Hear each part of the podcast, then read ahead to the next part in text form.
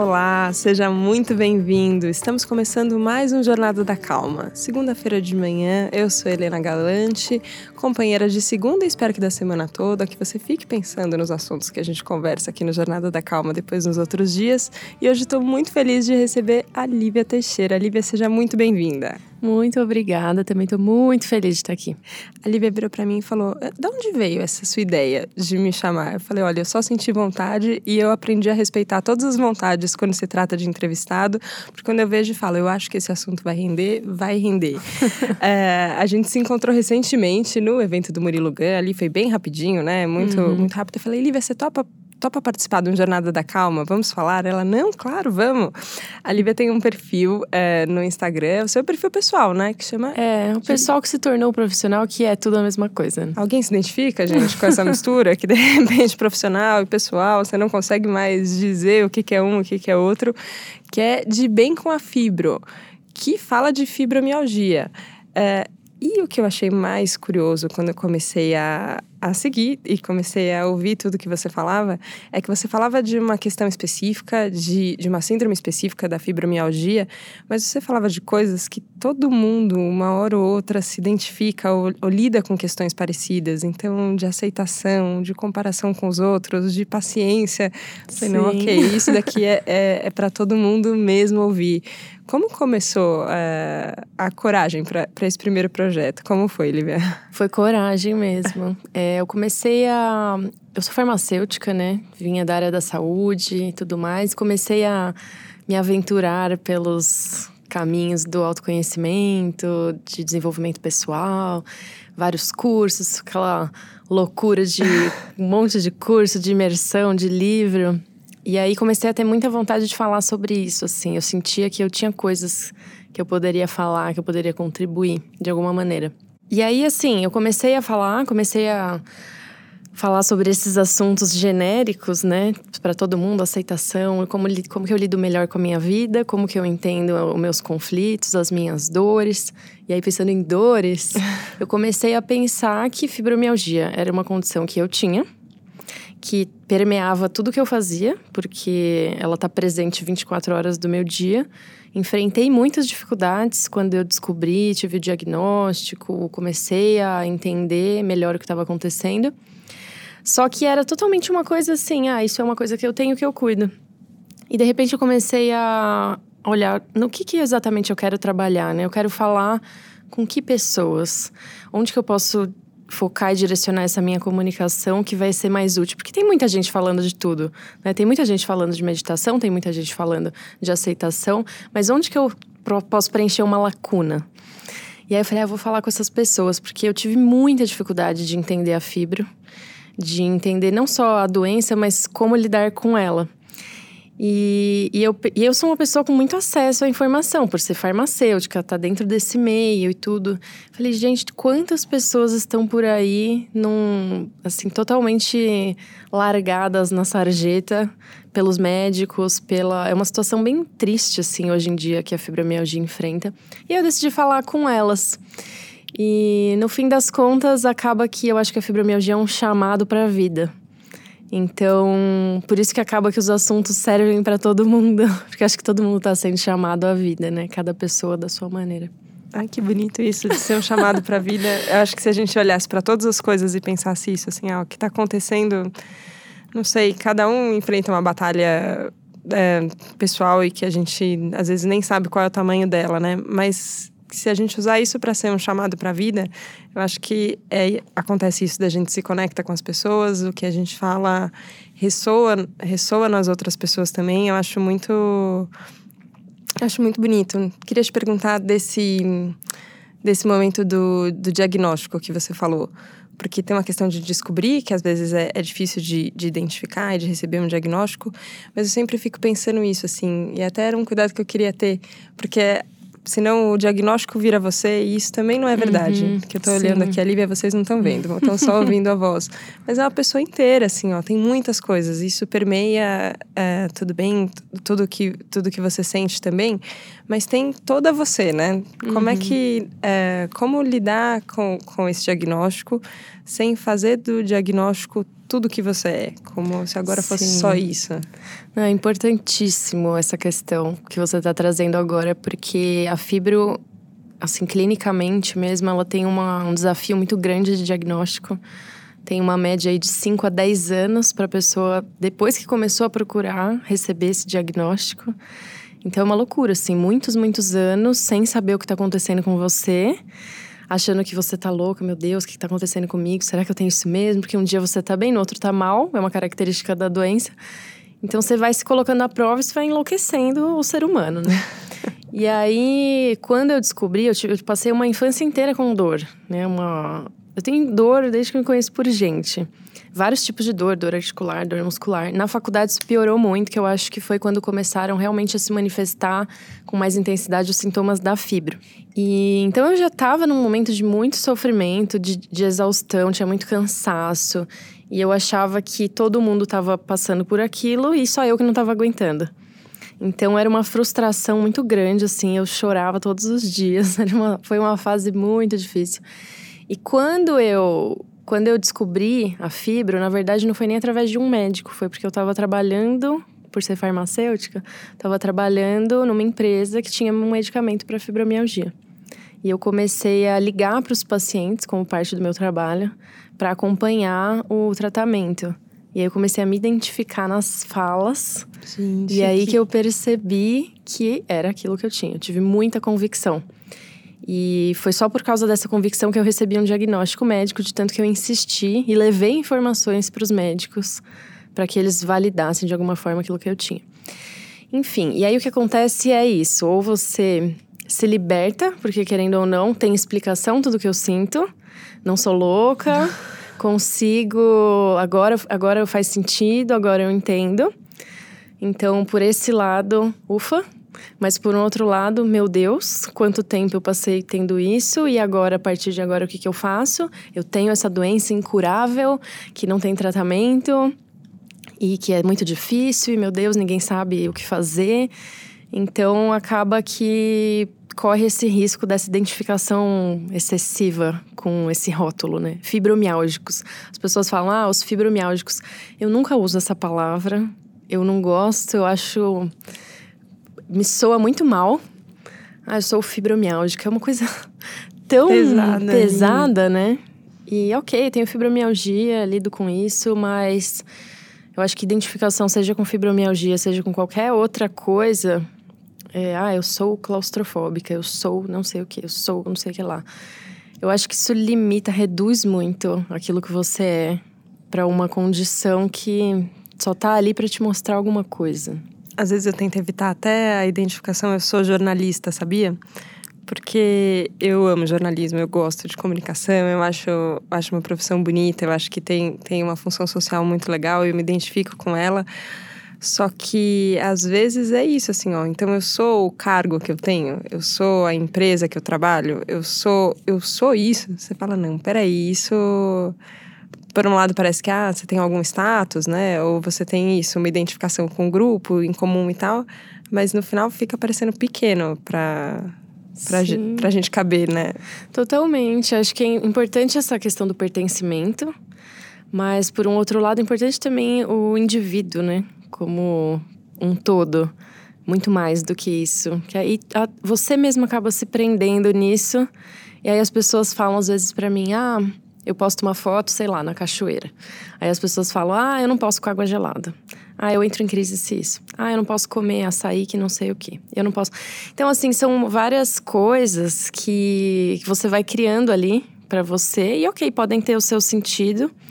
Mas acho que quanto mais a gente reforça essas falas, mais a gente fica presa a elas. Nossa, não, não vamos reforçar falas que. É, a Amanda Ramalho teve aqui no, num episódio recente e ela falou que foi uma professora de yoga que falou para ela que a professora foi lá, demonstrou uma, uma postura que tinha que ser feita, que ela só olhou e falou: Nossa, eu jamais vou conseguir fazer isso. Aí a professora veio para ela e falou: Amanda, você já reparou que toda vez antes de começar alguma coisa você fala: Eu nunca vou conseguir, eu jamais conseguiria, nossa, isso não é para mim de jeito nenhum. E ela falou: Ó, oh, talvez essa professora de yoga nem saiba, mas ela, ela despertou em mim uma, uma, lem uma lembrança de que tá, talvez eu possa começar uma frase sem não, sem e é tão fácil banalizar isso, né? As pessoas às vezes ficam nesse discurso generalista que você falou. É, tem muita gente falando de tudo, né? Muita uhum. gente falando de gratidão, muita gente falando de aceitação, muita gente. E eu acho lindo, acho que tudo bem. Que bom que a gente está podendo falar sobre isso. Mas às vezes a coisa se perde, né? Fica um pouco banalizada. E essa história de, de, de rotular as coisas e falar, oh, eu não consigo, isso para mim nunca vai funcionar às vezes você não se permite mudar, né? Fazer uma coisa diferente. Acho que Exatamente. você compartilha muitas coisas, né? Que você acho que antes não. Você falou de esportes radicais, de, de cachoeira. Não uhum. sei se uhum. eram coisas que, que talvez lá atrás, quando recebeu esse diagnóstico, ou quando você era criança, você pensava ah, que um dia eu poderia fazer uma coisa assim. Sim, é, eu acho que o tempo inteiro a gente está sendo convidado à mudança, né? Seja pelas situações que aparecem, seja enfim, pela sua própria vontade. E aí muitas pessoas com fibromialgia eu ouço assim falando: "Ah, eu queria voltar a ser como eu era. Eu queria voltar até a vida que eu tinha antes da fibromialgia". Então tem uma dor muito grande de eu me perdi de quem eu sou.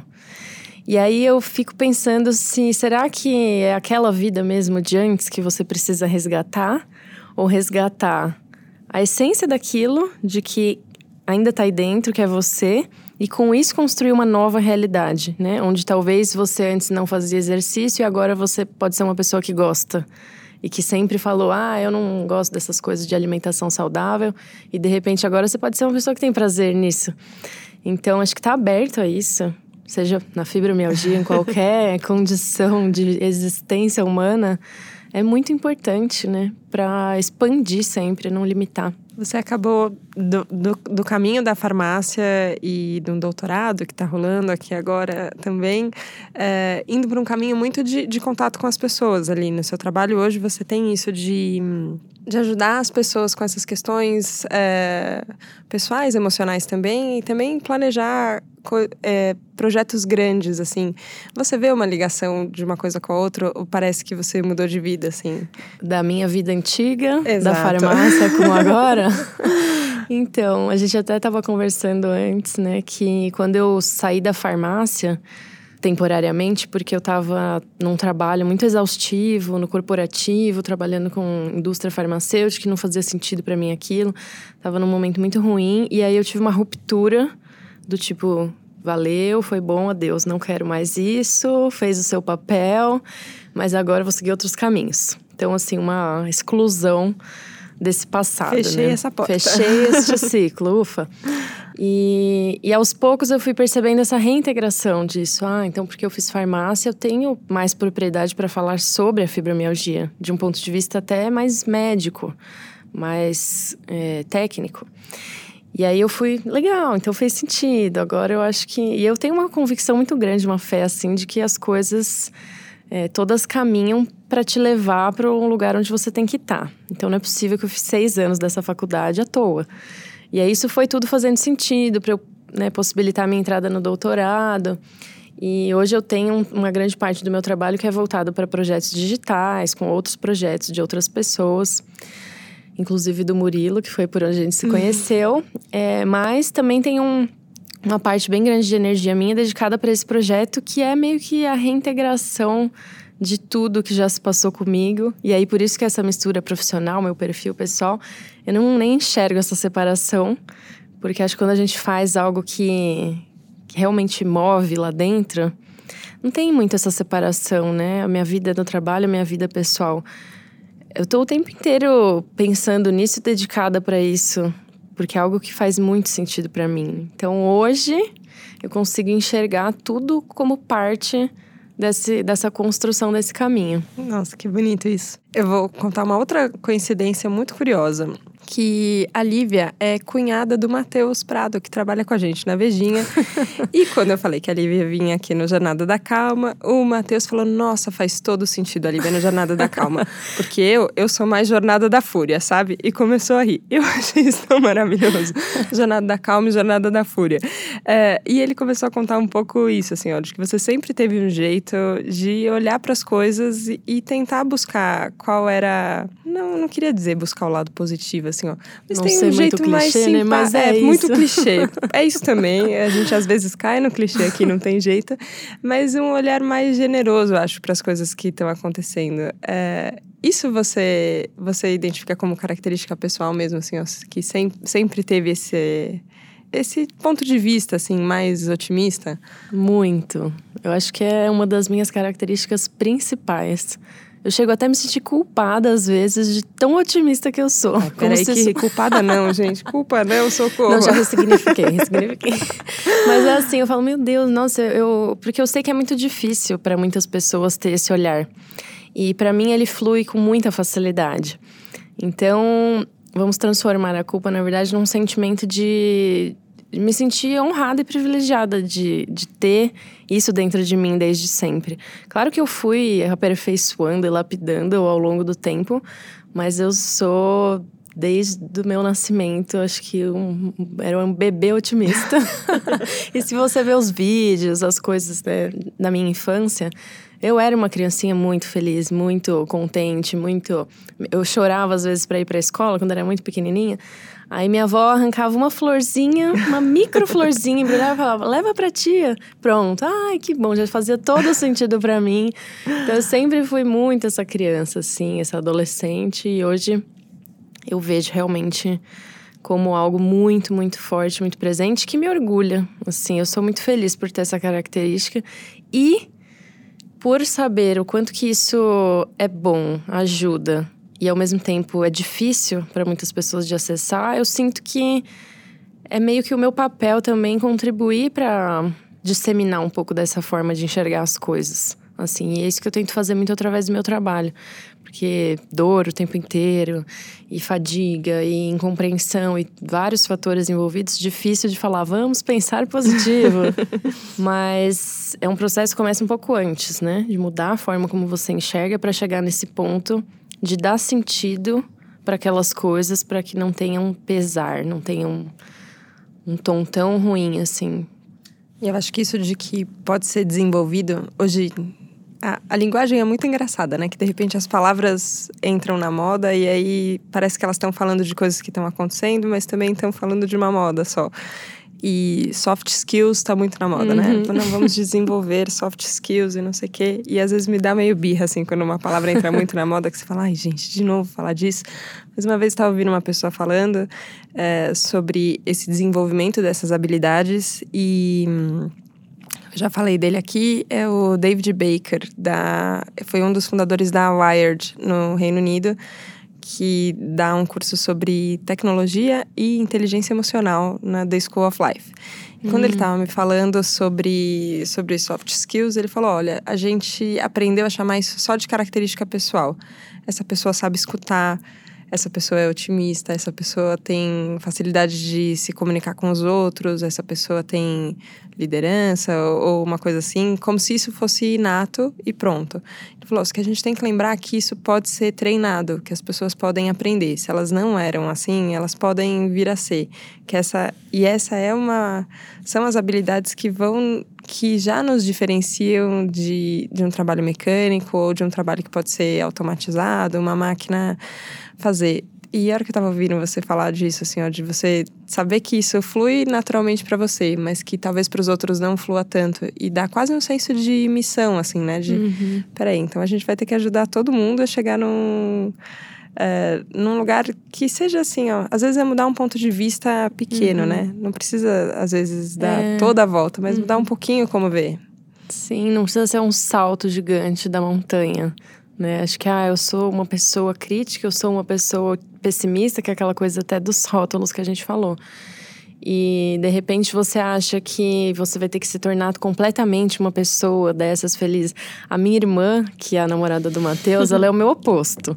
Assim, né? No que eu sou de otimista, ela é mais pessimista.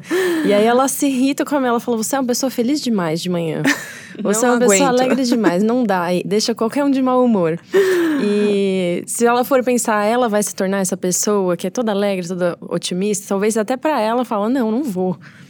Mas pequenas coisas a gente pode adaptar dentro da nossa personalidade. Né? Nem todo mundo vai ficar assim, uhul, desse jeito. Porque não é para todo mundo ser assim, né? Cada pessoa e cada característica tem o seu papel. Mas às vezes a gente pode absorver um pouco dali do que tem de melhor daquilo que nos serve para que a gente viva melhor. Então as pessoas, ah, eu não quero esse papo de pensamento positivo. Será que não tem nada que você pode aproveitar disso que vai deixar a sua vida muito mais fácil? É uma pequena coisinha, não precisa acordar dando bom dia feliz para todo mundo. Mas de repente você pode fazer uma pequena mudança, uma forma de enxergar alguma situação específica que vai libertar você de alguma angústia, de algum conflito.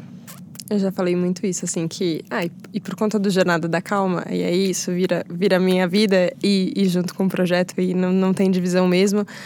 É, eu já ouvi de algumas pessoas assim: ah, eu não gosto, Helena, parece que eu tenho a obrigação de ficar feliz o tempo inteiro, que saco. Eu falei, gente, não é obrigação, ninguém é obrigado a nada, tá tudo certo. Mas a verdade é, que vantagem você tá tendo em em ficar com o dia cinza, assim, ó, em uhum. não ver graça nas coisas. Porque no fim é isso. Ah, você quer acordar de um jeito e ficar desse jeito, tudo bem. Mas se você tem direito de mudar de ideia. Uhum. E eu fico uhum. pensando nisso, assim, ó, que não é um dever, é um direito. Você Exatamente. tem direito de fazer a coisa de outro jeito. E, mas tem uma.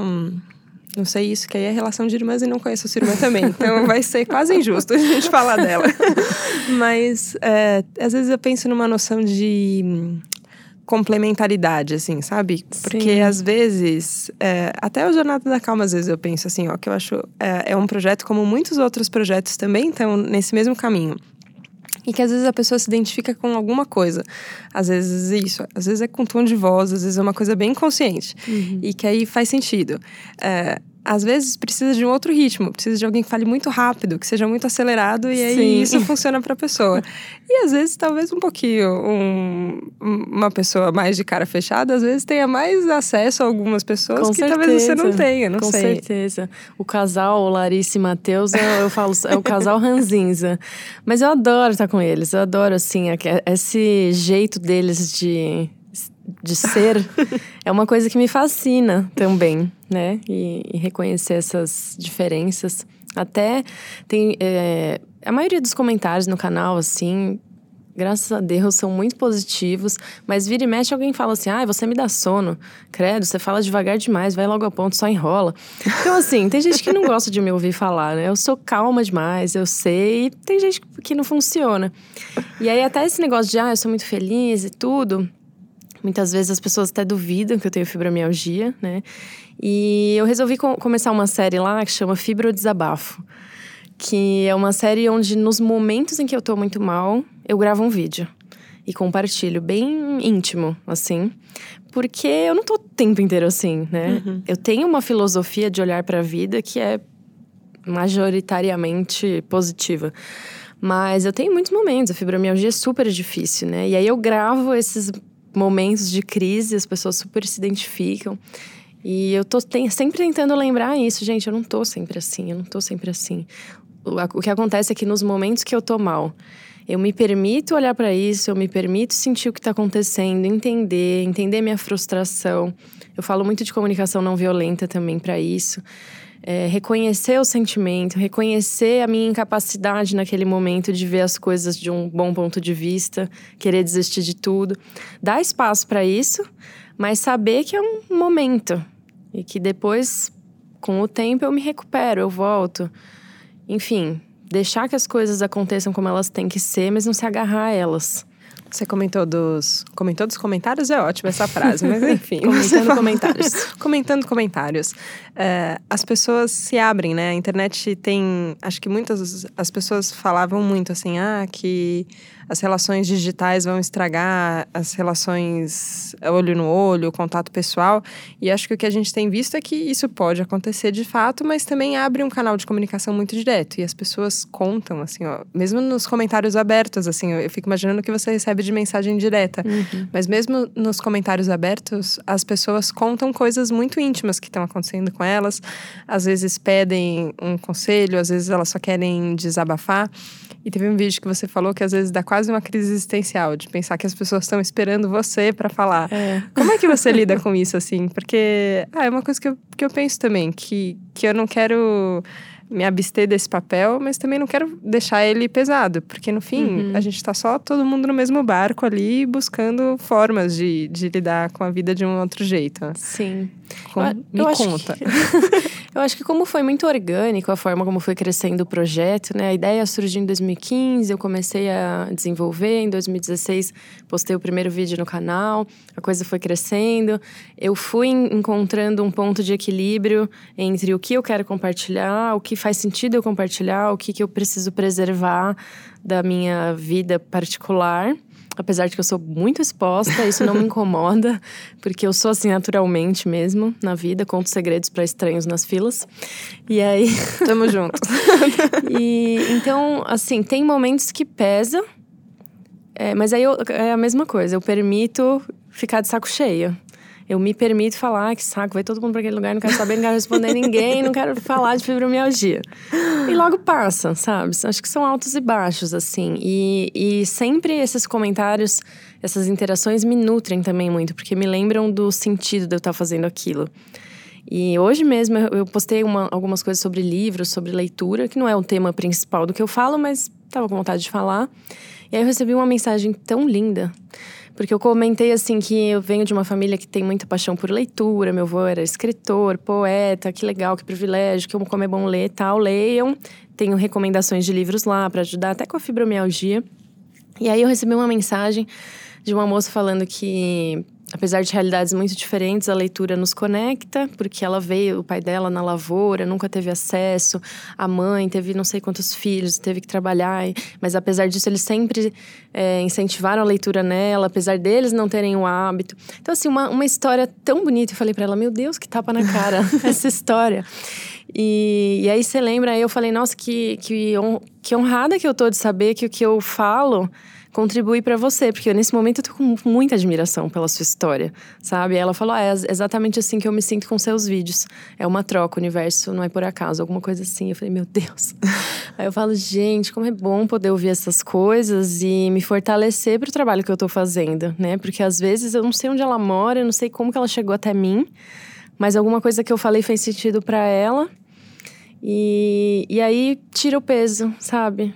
E acho que a própria a própria comunicação não violenta, a forma de enxergar, muitas vezes me ajuda no sentido de eu ouvir relatos muito pesados, porque as pessoas compartilham comigo, né? Relatos bem intensos e eu consegui enxergar o que está por trás daquilo, eu consegui enxergar quanto que aquela pessoa deve estar tá se sentindo sozinha e não ter rede de apoio a ponto dela precisar implorar a minha ajuda, que eu sou uma né, desconhecida para ela. Então, é, acho que é um trabalho diário de estar tá presente naquilo que você está fazendo para que a coisa não desande e seja mais um peso do que um, uma coisa boa. Né? E que a gente, eu sempre penso isso em rede de apoio, que às vezes a gente pensa que a gente é apoio de, das pessoas e outras pessoas também são apoio nosso. Isso, essa mensagem que ela contou do, do livro de como isso foi importante na vida dela e, e na família dela e como isso conecta ela também com o que você estava falando. Você falou, olha, é uma desconhecida que de repente é a minha rede de apoio também. Eu, eu, me apoio nela para poder para poder fazer o que eu faço e, e, que bom que ela pode se apoiar em mim. E parece que sabe, deitar em cima de um prego só machuca muito. Se você uhum. deitar numa cama de pregos, o peso está dividido e, e não acontece nada com ninguém. Eu acho que um pouco a gente vai fortalecendo esses elos, né?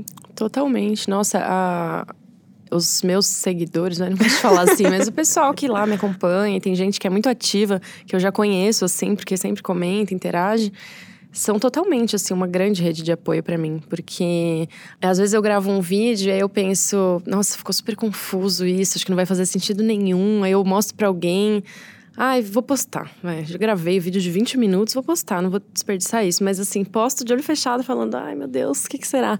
E aí as pessoas falam, ai, adorei, fez todo sentido, eu precisava ouvir isso. Eu falo, nossa, que bom, assim, sabe? Isso me dá muita força de falar, faz sentido o que eu tô fazendo, faz sentido toda essa ideia maluca de começar a compartilhar minha vida com fibromialgia, querer é, mudar as coisas, querer contribuir, enfim não tô louca, faz sentido. Nossa, faz muito sentido. E chega, chega aqui. Acho que era isso que eu tinha sentido e que eu falei que não a gente precisava fazer uma jornada da calma juntas e acho que tá explicado para todo mundo, né, gente? Vocês que estão ouvindo aí também, porque que como as coisas se complementam e elas podem se ajudar. Queria te agradecer muito, Lívia, pela coragem que a gente falou lá no comecinho de, de começar um projeto que, que envolve contar coisas que passam no seu coração e na sua cabeça, que você lida diariamente para tantas pessoas, acolher o que todo mundo fala e e isso dá vontade de viver, dá um, dá um brilho nos olhos que é muito gostoso. Então, queria agradecer muito a sua presença aqui. Obrigada. Nossa, eu que agradeço muito, muito por estar aqui, por essa conversa maravilhosa. Estou me sentindo muito, muito honrada, muito feliz. Que bom, obrigada. obrigada a você que acompanhou este papo hoje aqui no Jornada da Calma. A gente falou de tanta coisa, né? Mas eu sinto, não sei, me contem vocês o que vocês sentem por aí que é uma conversa que tem tempo de respirar, que tem tempo de assimilar. Então tá tudo bem, a gente fala de muita coisa, mas dá para muita coisa chegar e reverberar depois. A gente se vê na próxima segunda, combinado? No próximo Jornada da Calma. Tchau, tchau. Obrigada pela companhia. Um beijo.